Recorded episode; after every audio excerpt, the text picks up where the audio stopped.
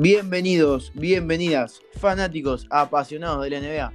Hoy estamos en el octavo capítulo de, Desde la Esquina y vamos a hablar de lo que fueron las finales de la Conferencia Oeste y Este y también de lo que van a ser las finales de la NBA. ¿Cómo estás, ese? Hola Enzo, ¿qué haces? Todo bien, dos meses ya, ocho capítulos, uno por semana, dos mesitos acá y ya estamos en finales.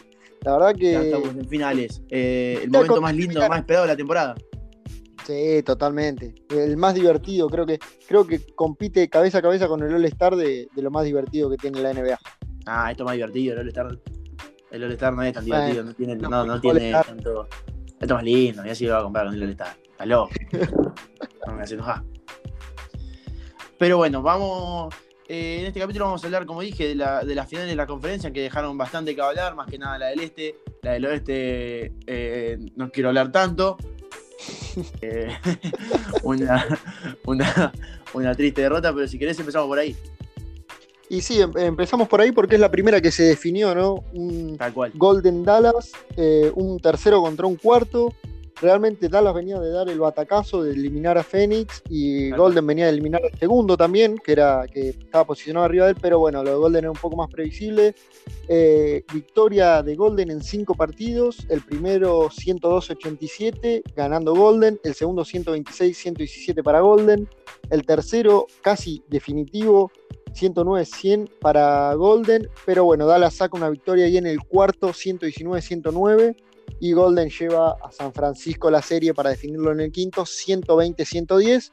Eh, yo diría que casi esperable, no sé si un 4 a 1, pero eh, iba mucho por el lado de Golden la serie. No, sí, sí, era totalmente esperable que, desde, los desde los papeles, por lo menos antes de ver la serie, era esperable que, Golden gane la serie, no sé si 4 a 1, capaz que un 4 a 2 hubiese sido lo que la gente esperaba un poquito más. Eh, más que nada porque Dallas de Dallas no sabían qué esperar la gente porque venía de ganarle a Phoenix, que era el favorito, capaz a llegar a las finales o, hasta de ganar el anillo, eran los favoritos y venían de sacarlos, entonces no había que, bajar los brazos en ningún momento con estos Dallas Mavericks. Pero bueno, eh, unos Golden State que se mostraron muy sólidos en ataque y muy sólidos en defensa durante toda la serie. Seis jugadores promediando por arriba de los 10 puntos en los 5 partidos. Estamos hablando de Curry que promedió 23,8, Thompson y Wiggins promediando 18,6, Jordan Poole 16,4 y Green y Looney promediando 10,6. O sea, una salvajada que ahí ya tenés, ya tenés 60 puntos por partido, más, más de 60 puntos. Sí, sí. 80, entre, entre, esos tres jugadores te debe tener eh, a 80 puntos, una cosa así, sumando. Sí, más de 80 porque, porque Clay y Wiggins son casi 20, Jordan Poole es arriba de los 15. Eh, la verdad que, apareció en esta serie el factor Wiggins y Jordan Poole. Creo que en, la otra serie veníamos hablando de eso, como que estaban más o menos ahí, que sí, que no, y en esta serie aparecieron los dos, apareció el Wiggins All Star con esos 18 puntos, o sea, promedió lo mismo que Clay, es más, promedió más rebotes, mucho más rebotes, promedió un poco menos asistencia, o sea, a nivel estadístico estuvo muy parejo con Clay. Bueno, Clay eh, realmente terminó promediando lo que promedió porque el último partido fue totalmente de él, hizo 32 puntos en el juego definitivo. Eh, un animal realmente Thompson jugando en total más minutos que Curry y, bueno, la verdad que esa aparición creo que fue el factor de, Jordan Poole y Wiggins y los rebotes que, termina consiguiendo Kevin Looney, que promedia doble-doble en la serie con los mismos puntos que rebotes, 10,6 y 10,6. Tal cual. Eh, una fase atacante que se le vio muy bien a Golden, pero para mí lo que le termina ganando la serie es cómo defendieron.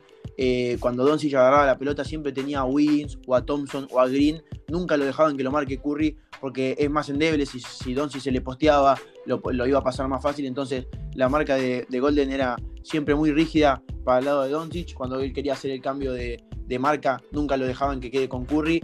Y un Winch que lo marcó de manera excelente. Thompson también hizo lo suyo. Green, por supuesto, pieza clave en la defensa de estos Golden State, que están de nuevo en, unas finales. Y, y qué decir, y qué decirte, a principio de temporada, si me decías que Golden iba a estar en las finales, no te lo negaba, pero tampoco te lo afirmaba con tanta seguridad.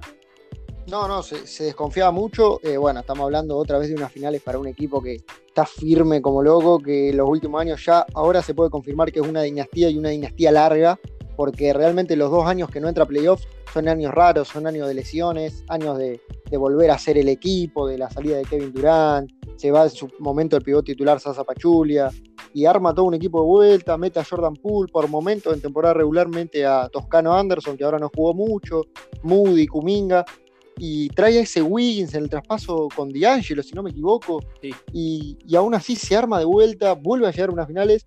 Eh, recalcar, que no lo dijimos, el particular premio que se entrega ahora a partir de este año, Magic Johnson al MVP de las finales de la conferencia oeste, que claramente se lo Stephen Curry.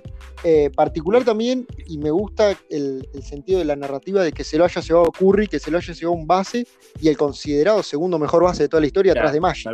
Así que tiene, tiene una linda narrativa. Tiene una, tiene una linda historia por ahí detrás que sin duda se lo termina llevando Curry por, eh, porque llegan a las finales, para mí. Eh. No es de fan, pero si Luca llegaba a las finales, era lógicamente un robo que no se lo den a Luca porque Lucas estamos hablando de que promedio 32 puntos en los 32 puntos por partido, 9,2 rebote, 6, eh, asistencias y casi 2 robos por partido. O sea, una salvajada lo que hizo Lucas, que sin duda contra estos Golden que tiene tanta plantilla, que tiene una rotación tan buena, con todos jugadores en la máxima élite, no pudo hacer nada. Eh, pero bueno, eh, unos Dallas que se tienen que ir totalmente con la, con la cabeza arriba porque llegan hasta una instancia que cuando ya habían jugado con, ya la primera serie se lo veía que iban a pasar capaz eh, con Utah que decían bueno capaz pasamos eh, pero ya después con Phoenix nadie apostaba ni 5 pesos y, lograron llegar a unas finales de conferencia. Se tienen que ir con la cabeza en alto y sin duda esperar que el año que viene hagan bien las cosas de la parte dirigencial para tener una, una buena plantilla para volver a pelear ahí en los más altos Sí, sí, eh, a nivel juego Dallas eh, dentro de todo estuvo bien en esta serie en particular. Le faltó un poco más eh, las defensas. A ver, estamos hablando de que Jason Kidd dentro de todo es joven, es un equipo también que tiene las estrellas, son jóvenes.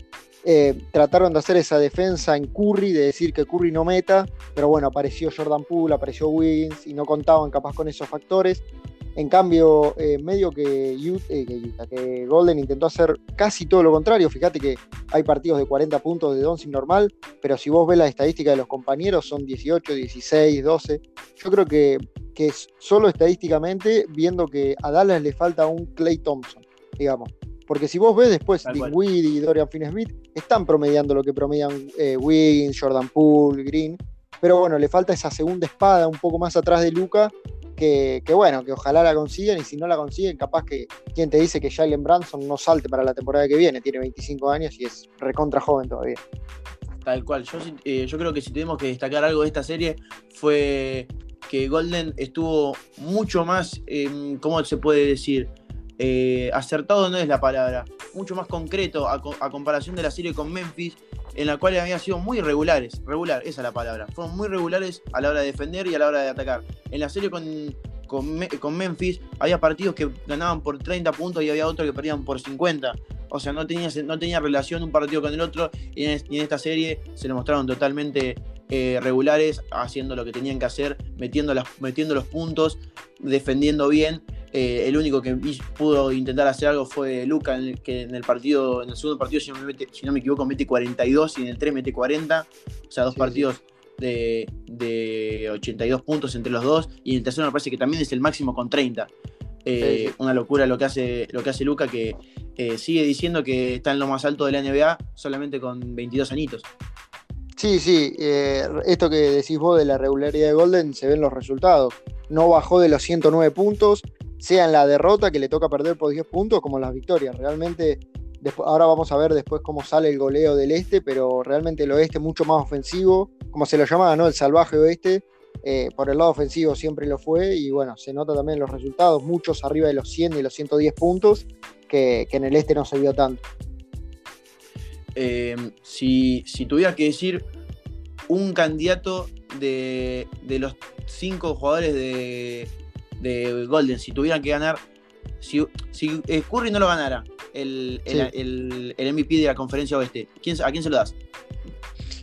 Y estoy entre, entre Wiggins y Thompson.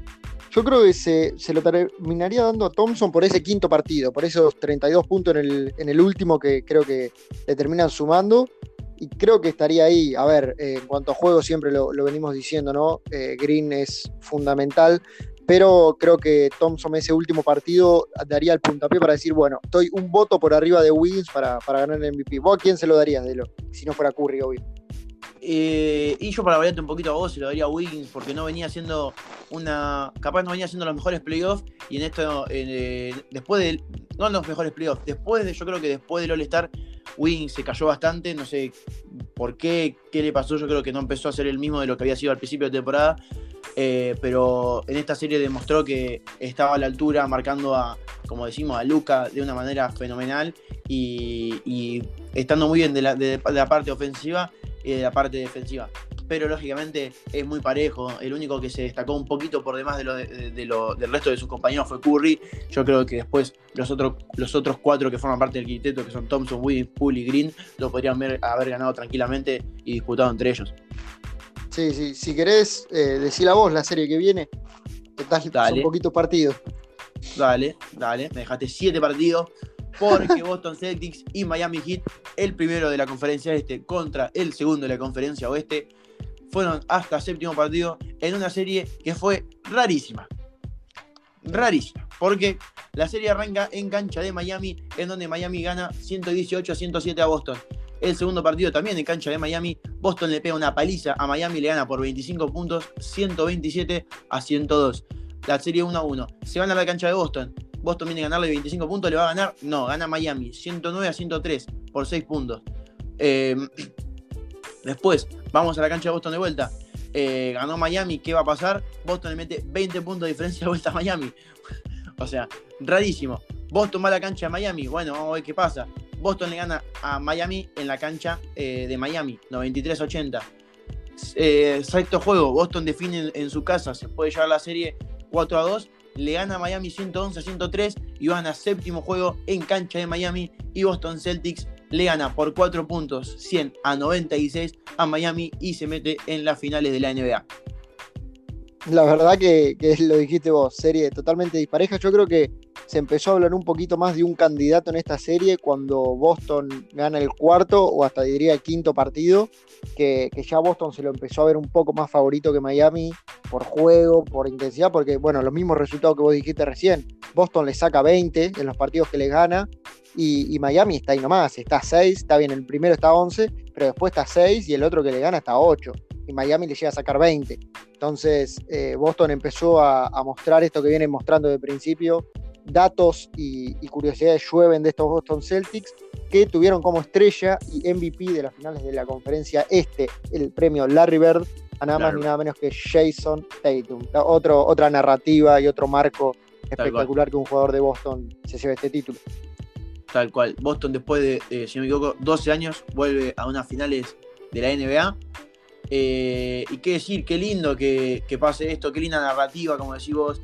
Eh, el último anillo de Boston, eh, lo hablamos en el podcast pasado, lo ganan con, con, todos esos jugadores que después se van a Brooklyn y son todos eh, draft, los cuales, en los cuales llegan Tatum, llega Jalen Brown. Así que es una narrativa muy linda la de cómo llegan Boston Celtics a, esta, a estas finales. Y como dijiste vos, con dos jugadores sin duda que se destacaron un poquito más encima de los otros que son Jason Tatum, el cual promedió 25 puntos, 8,3 rebotes, 5,6 asistencias, un robo, y Jalen Brown que promedió 24 puntos, 7,1 rebotes, 3 asistencias.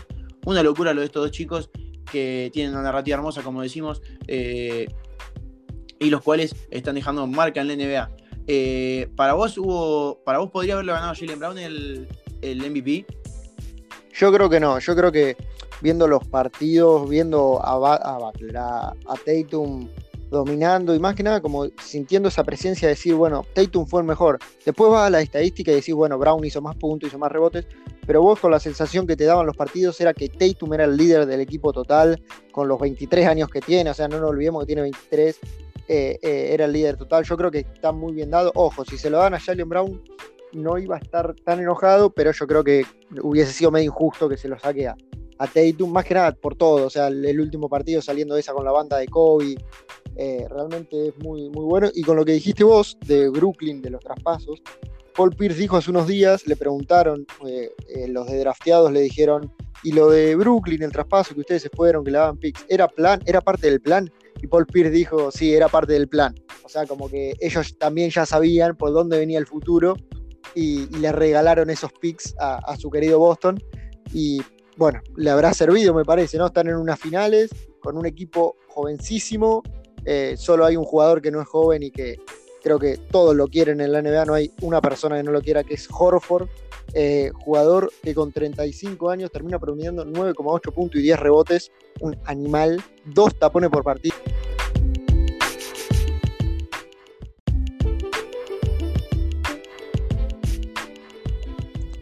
Bueno, ahí volvimos, estábamos hablando de Horford, un jugador que promedió casi 10, 10 puntos por partido, 10 rebotes, 4 asistencias y es el tercer jugador que más minutos por partido jugó en, esta serie de Boston, nada más por abajo de eh, Tatum que jugó 40, casi 41 minutos, de Jalen Brown que jugó casi 39 y Horford estamos hablando que jugó 37,3 minutos por partido, una locura para tener 35 años, o sea, un veterano que no se cansa y quiere llevarse este anillo. Sí, la verdad que sí. Eh, bueno, vos hace un rato me preguntabas, estuve recién viendo estadísticas, lo de Brown y Tatum. Realmente Brown mete con más porcentajes y mete más tiros que, que Tatum. El tema es que eh, Tatum le saca una diferencia bastante grande en tiros libres y es por eso que termina promediando más puntos, pero realmente en menos minutos promedia más eficacia en los tiros y tira más tiros. O sea, la verdad que, que lo de Brown es increíble y bueno, lo que dijiste vos de Horford, la verdad que es impresionante jugar tantos minutos con esa edad. Les bajaron los minutos a gente como Grant Williams, que no apareció, no tuvo ese partido que, había tenido eh, en la serie anterior. Pero bueno. no 18 eh, triple de vuelta. No, no, por suerte creo que le salió bien el plan. Eh, pero me parece que si vamos al otro lado, como vos dijiste, no, no sé si tan, tan notorio, pero como vos dijiste lo de Luca, me parece que hay que hablar del otro lado, lo de Jimmy. Jimmy realmente espectacular, nada más que decir. 36 minutos por partido, 25 puntos, 7 rebotes, 3,4 asistencias, 2 robos, 7 bloqueos, 47 en tiro de campo y 88,9 en, en tiros libres. Realmente un animal, un partido de 47 puntos para llegar al séptimo. En el último hace 35. Está bien, el triple S que, tira en el último no es tan bueno, no es una buena decisión, pero creo que queda atrás por todos los números que hizo este muchacho. Tal cual, eh, Butler, un animal dentro de la cancha, el cual lideró a, Miami durante toda la serie, es el máximo anotador de Miami en todos los, en los partidos que, en los cuales Miami tiene máximo anotador, es Butler, en el primero metió 41, en el segundo mete 29, en el sexto mete 47, ese partido lo agarró y dijo, vamos a séptimo porque la tengo enorme, para no decir la palabra. Eh, increíble lo de lo de Butler, que yo creo que le está pasando más o menos lo mismo que Luca. Para, Miami, lógicamente, tiene más plantilla para mí que Dallas, pero le falta un jugador que, lo, que lo aporte un poquito más. Lauri, que tendría que ser para mí ese jugador, no está haciendo las cosas bien, se está lesionando bastante. O Ladipo, que también en un momento llegó, eh, en el cual era estrella, era estrella de, de, Pacers, eh, tampoco está haciendo lo suyo. Y lo están acompañando una de Bayo y un Tyler Hero, que hacen lo suyo, pero bueno, Tyler Hero tuvo una, mínima lesión porque si no me equivoco jugó eh, cuatro partidos de los siete. Exactamente, sí, y bueno, y Adebayo realmente hizo 15 puntos, 8 rebotes. Yo creo que Adebayo más no podía ser. Eh, realmente los números de Adebayo hubiese estado mucho mejor o se hubiese visto con mejor eh, visión a Adebayo si Lauri o, o Ladipo hubiesen aparecido más, si Hero no se lesionaba. Realmente Adebayo cumplió para mí, Jimmy cumplió. En, parte, Víctor Oladipo cumplió porque tampoco lo trajeron para ser estrella, dio destellos, que bien dijiste vos, de, intentar volver a ese Oladipo de Pacers, pero bueno, sí, realmente Lauri se quedó muy atrás. PJ Tucker, que por más que esté grande, venía apareciendo en los playoffs pasados, en este no apareció. Muchos minutos a, Game Vicent, que el otro día en el séptimo entró de titular. No sé por qué realmente, pero bueno, ahí están los números. Eh, dos jugadores nada más arriba de, de los 10 puntos me parece poquísimo. Poquísimo. Eh, pensando más que nada en los nombres, realmente esto, esto fue mucho más estadística que nombre. en el otro lado tenés tres jugadores arriba, cuatro jugadores arriba de los 10 y, y, Horford que está ahí también peleando los 10. Entonces yo creo que no le alcanzó. Creo que eh, lo que te dije al principio, a partir del juego 5 empezó a notarse eso. Es más, en el juego 6 eh, dice, si no me equivoco, Draymond Green, las finales ya sabemos que van a ser contra Boston. Y bueno, no le erró. Y ahí están los dos equipos. Merecido realmente Boston. viene, viene haciendo lo de la revancha, ¿no? ¿Lo, leíste eso de la revancha? No, no, a ver, cuéntamelo. ¿Cómo es la narrativa? Y, y los últimos tres años, sin contar este obviamente, Boston viene eh, siendo eliminado por los siguientes equipos. En 2019 queda eliminado, si no me equivoco, por Milwaukee Bucks. En 2020 en la burbuja queda eliminado por Miami. Y en 2021 queda eliminado por los campeones, eh, que son, no, por, lo, por Brooklyn Nets queda eliminado. Si te acordabas ah, bien, ese título todo. Y eh, este año elimina a Brooklyn en primera ronda, a Milwaukee en segunda y a Miami en la final. La, la revancha está completa, se subió, ¿no? Y, yo creo que es lindo también eso. Con Golden no hay revancha porque tendrían que haber llegado a la final de los dos equipos, pero bueno, realmente es increíble lo de Boston. El chabón que se lo tatuó, yo lo voy a seguir diciendo, ese chabón tiene algo, ese chabón vino del futuro, porque para mí, se lo tatuó, se lo hizo con fibrón, se hizo el boludo para mí. Ese tipo es un visionario. Eh, si no vieron la foto, búsquenla, pongan tatuaje Boston campeón 2022 en Google, le va a salir. Ese tipo es un enfermo, se tatuó antes de que arranquen los playoffs, Boston campeón eh, de la NBA. un demente, un demente totalmente. Y bueno, volviendo a la serie, eh, si sos fanático, hincha, eh, que sigue animador de, Miami, nada que quejarse para su equipo.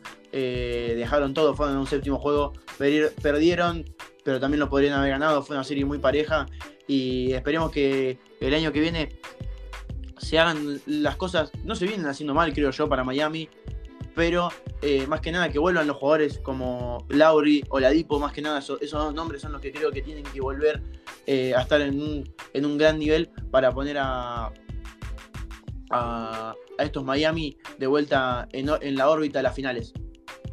Sí, sí, van a ver, creo que no le queda mucho, muchos, muchas balas, digamos, en el arma, porque Lauri ya tiene 35, bueno, Tucker que estaba hablando tiene 36, Butler 32, Oladipo ya está en 29.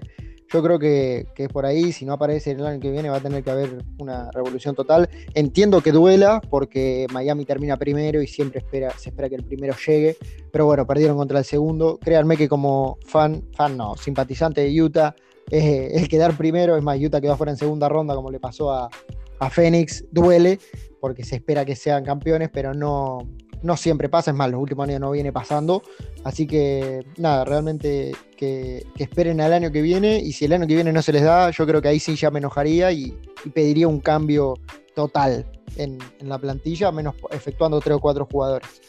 Tal cual, porque estamos hablando de que Battle tiene contrato, si no me equivoco, hasta 2026. O sea, le quedan años todavía en la franquicia, pero hay que ver cuántos de esos años son a este nivel, a este Butler. Sí, sí, porque no, le queda mucho. Y, ojo que no, que no se. este verano no, pero capaz después de los playoffs del año que viene, que no se le busque un traspaso. Si sigue a este nivel, capaz piensen más a futuro y digan, bueno, mira, no sabemos si el año que viene va a estar a este nivel, va a tener 33, 34 ya y capaz que lo traspasan y consiguen algo bueno. Andás a ver, capaz que suben a Tyler Hero a la rotación, que no creo, creo que va a ser un sexto hombre hasta que cambie de club porque, porque lo decidió él básicamente. Pero bueno, eh, realmente no sabemos qué va a pasar con esto Miami. Es incierto, es incierto qué va a pasar con Lauri. Si se queda, se va. Pero bueno, eso y bueno, del lado de Boston, vamos a ver qué, nos deparan las finales. Una consulta, ¿a Oladipo se le vence el contrato este año? ¿Se va? Sí, se le vence este año. Creo que sin ninguna restricción. Tiene el mínimo aparte. Sí, sí. Hay que ver qué, pasa. Ojo que hizo méritos eh, para la agencia libre buscarse un contratito lindo. No, obviamente. Creo que arriba de 20 sería una locura. Pero un contratito de 10 millones te puede sacar tranquilo. sí, me parece mucho. Y demostró, hubo, hubo destellos que, te hacen confiar. O sea, tenés que no creo que vaya un equipo competitivo a cobrar 10 millones, pero uno de los que no entró a playoff por 10 millones, New Orleans creería que no, porque le tienen que dar el máximo a Zion, así que ya hay uno descartado, pero los otros equipos que no apuntan en el draft, ojo. Zion, Zion, Zion, Zion. ¿Qué tema? ese, podría ser un tema solamente para un podcast, tema Zion. Es, un tema. Eh, él solo podría ser un podcast de 45 minutos. Podemos hablar de 45 minutos de él solo. Pero bueno, eh, terminamos con, los dos, con las dos finales, con los dos MVP. Y ahora se viene el momento que capaz la gente más espera. Porque venimos finos últimamente. Por lo menos uno de los dos. Yo le pegué a Boston, vos le pegaste Golden, que en realidad si no hubiese sido Dallas, hubiese dicho Golden, pero bueno, era Dallas, no lo podía decir que iba a ganar Golden, lógicamente. Eh, ¿Lo decís vos primero o lo decís yo? ¿O lo, decís vos- lo digo yo o lo decís vos? Y antes de decir, va- vamos a tirar datos, a ver qué tengo yo acá de, de- Dale, de esta final, dale. porque realmente es una final histórico. Temporada regular, se enfrentaron tan solo dos veces, a ser de distintas conferencias, no, no pueden tener más de dos enfrentamientos.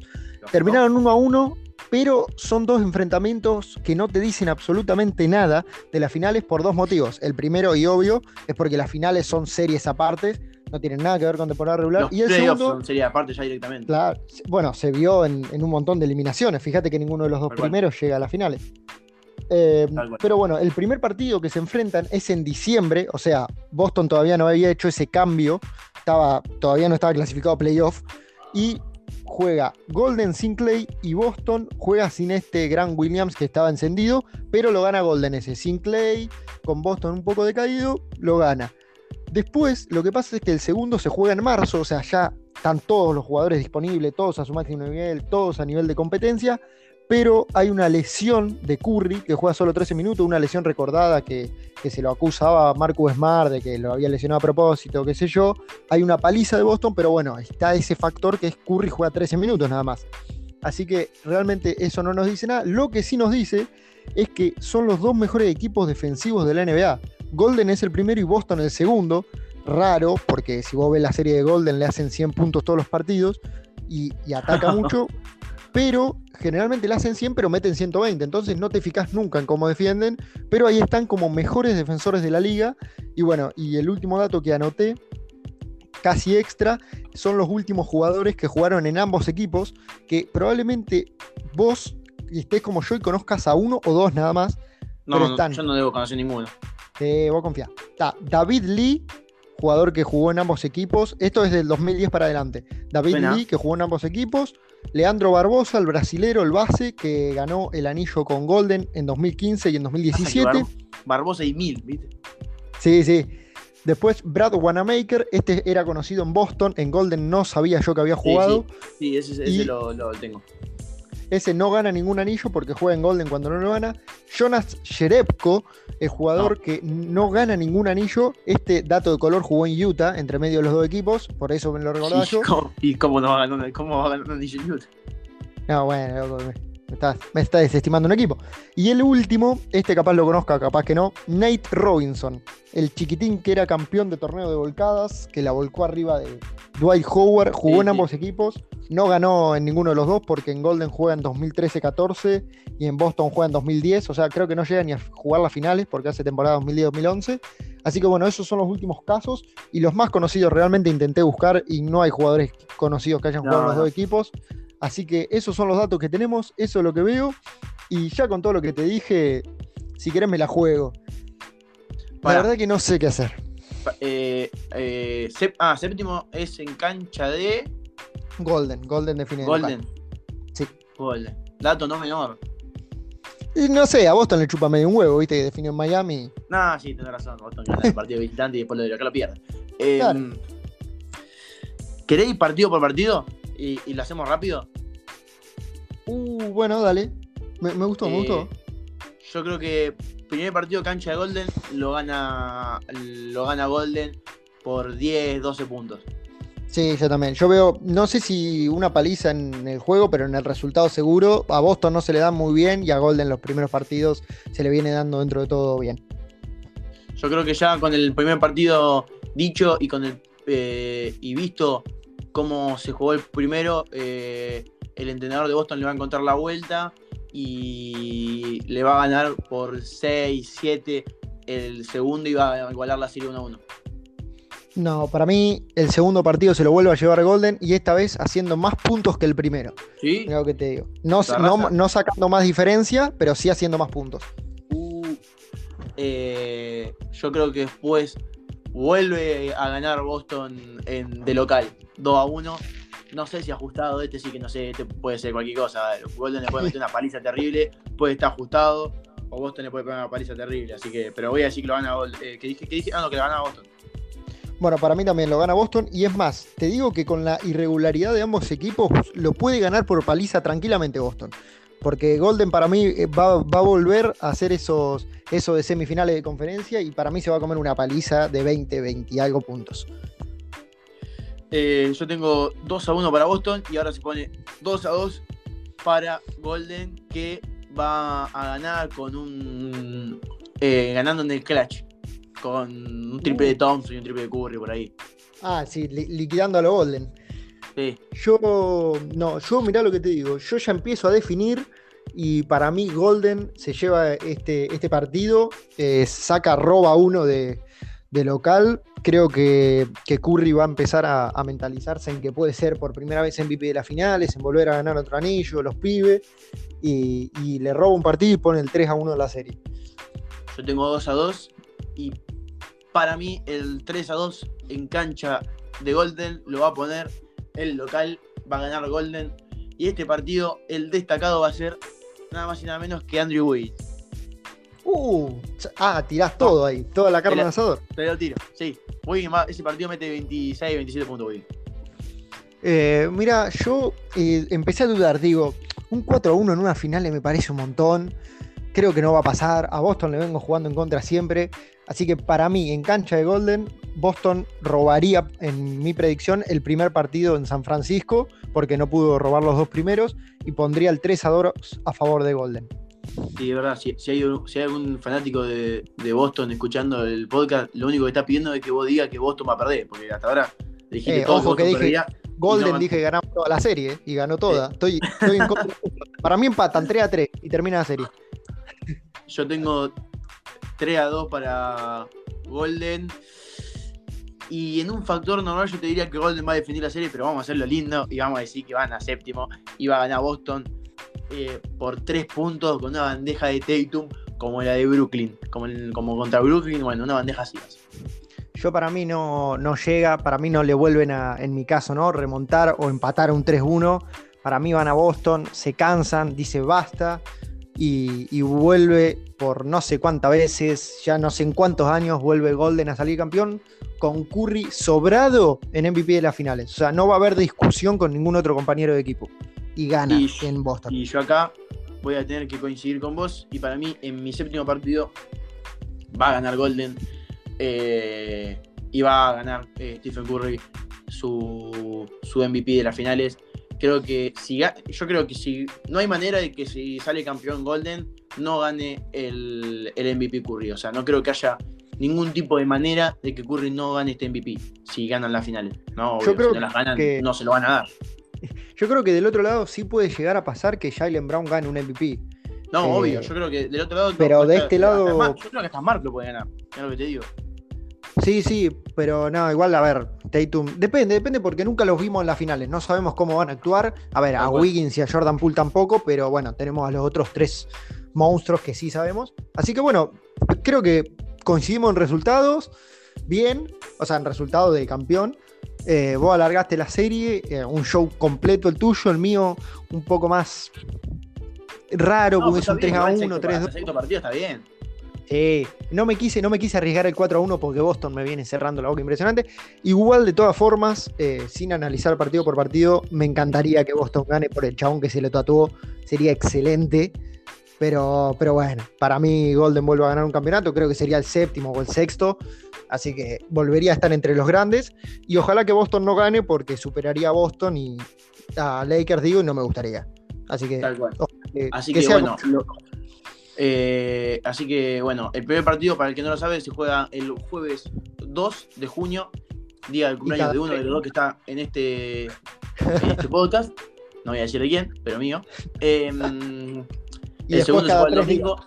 El segundo se juega el domingo 5 del 6, el otro el miércoles 8 del 6, el cuarto 10 del 6 y ya ahí a partir de ser necesario se disputaría el lunes 13, eh, el 16 y el 19. Pero bueno, eso ya son a partir de si son necesarios o no, porque en el cuarto partido la serie ya podría estar definida o no. Eh, pero bueno, desde acá despedimos el podcast, esperamos que les haya gustado, esperamos que miren estas finales porque va a haber un podcast sobre estas finales, lógicamente. Eh, van a estar nuestras opiniones, van a haber estadísticas, como todos los podcasts. Esperemos que les haya gustado. Desde mi parte les mando un fuerte saludo y esperemos que estas finales sean hermosas como todas las que vienen siendo en la NBA. Exactamente, nos vemos la semana que viene. Disfruten de estas finales porque vuelven a ser únicas. Son solamente cuatro o siete partidos, son pocos, los pueden ver todos, hay diferencia. Así que nada, espero que como nosotros disfruten del show que es la NBA. Hasta la próxima.